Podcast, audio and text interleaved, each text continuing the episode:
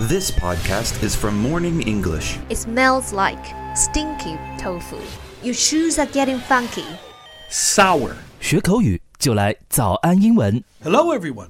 Welcome to today's Morning English. This is Colin. This is Winter. 欢迎大家收听今天的早安英文。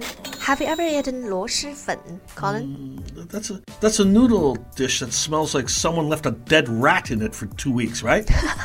Right? Is that a common way to say something smells bad? no, not really.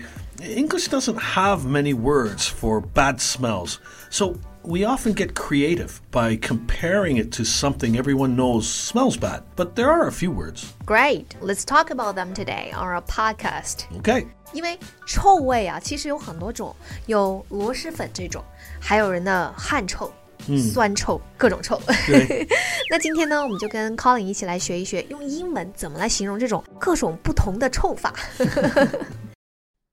在节目的开始，给大家送一个福利，今天给大家限量送出十个我们早安英文王牌会员课程的七天免费体验权限，两千多节早安英文会员课程以及每天一场的中外教直播课，通通可以无限畅听。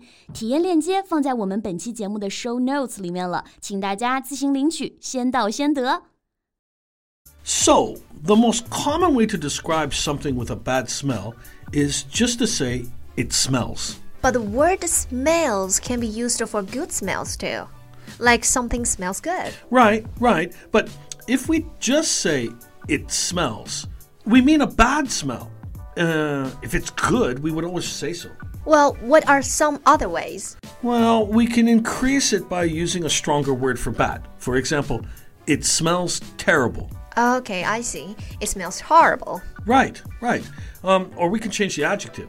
It smells pretty bad. It smells super bad. You said it smells like dead rat. This is probably the, probably the most common way I say it.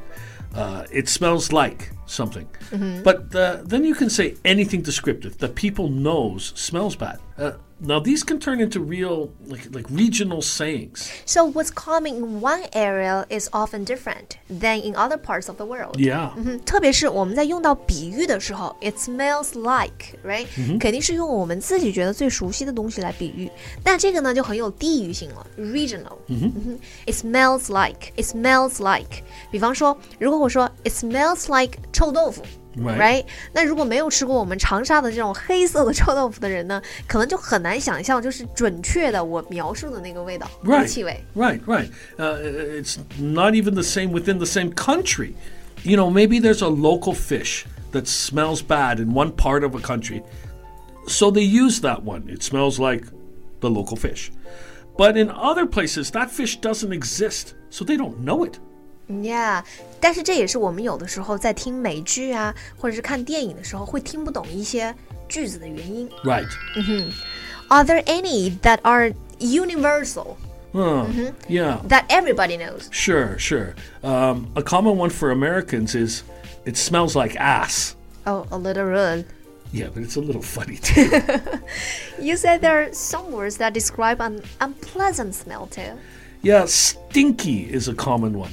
Um, actually, it's used for the English name for chou tofu. 啊、臭豆腐，我刚刚提到的 stinky tofu, stinky tofu, Right, right, right. stinky, s t i n k y，就是臭的这个 Right. 词。 Stinky means directly that something smells bad.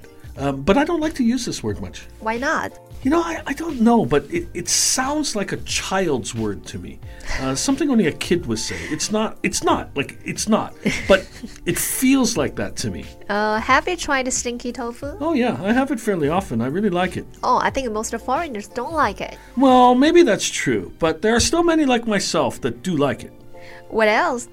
Well, there's um, funky. A funky, like funky music.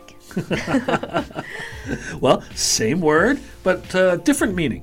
Funky gives the idea of body odor. Uh, So we might say, uh, my gym clothes are funky. your shoes are getting funky. 你的鞋子臭了。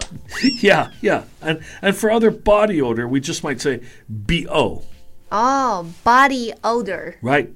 O D O U R. Right. BO, odor. Odor. B O body odor 就是体臭、体味 Yes. ，right？那我们刚刚讲到啊，your shoes are getting funky。Right， Yeah, yeah. 就是你的鞋子臭了。那可以不可以说 your feet are getting funky？ Mm, you could, yeah, if something's growing on it, but it's, uh, yeah, it's just the smell of body odor. 哦，OK， So there's a common word we use for foods, especially dairy products sour. Sour. 哦，sour，它是酸的，所以，嗯，就是说它是酸臭的，right？ Yes. But there are many good things that are sour. Yeah, yeah, true. But when we use sour to describe a smell, we mean it's bad. 啊，所以它指 flavor。 Right. 也是味道的时候呢，它就是指酸的；但如果是指 smell 是气味的时候 Yes. w e m e a n is bad，也 Yes, 是 yes. 酸臭的， Right. 就是食物馊了的那个味道，like Mm。 sour milk。 Yeah, exactly. Yeah. Well, that's all for today. 今天的节目就到这里了。如果节目还听得不过瘾的话，也欢迎加入我们的早安英文会员。成为会员，您就可以无限畅听我们每天一场免费的中外教直播课，以及两千多节原创系统课程了。今天我们限量送出十个七天免费试听权限，试听链接放在我们本期节目的 show notes 里了，请大家自行领取，先到先得。 Well, thank you for joining us today for Morning English. This is Colin. This is winter. See you next time. See you.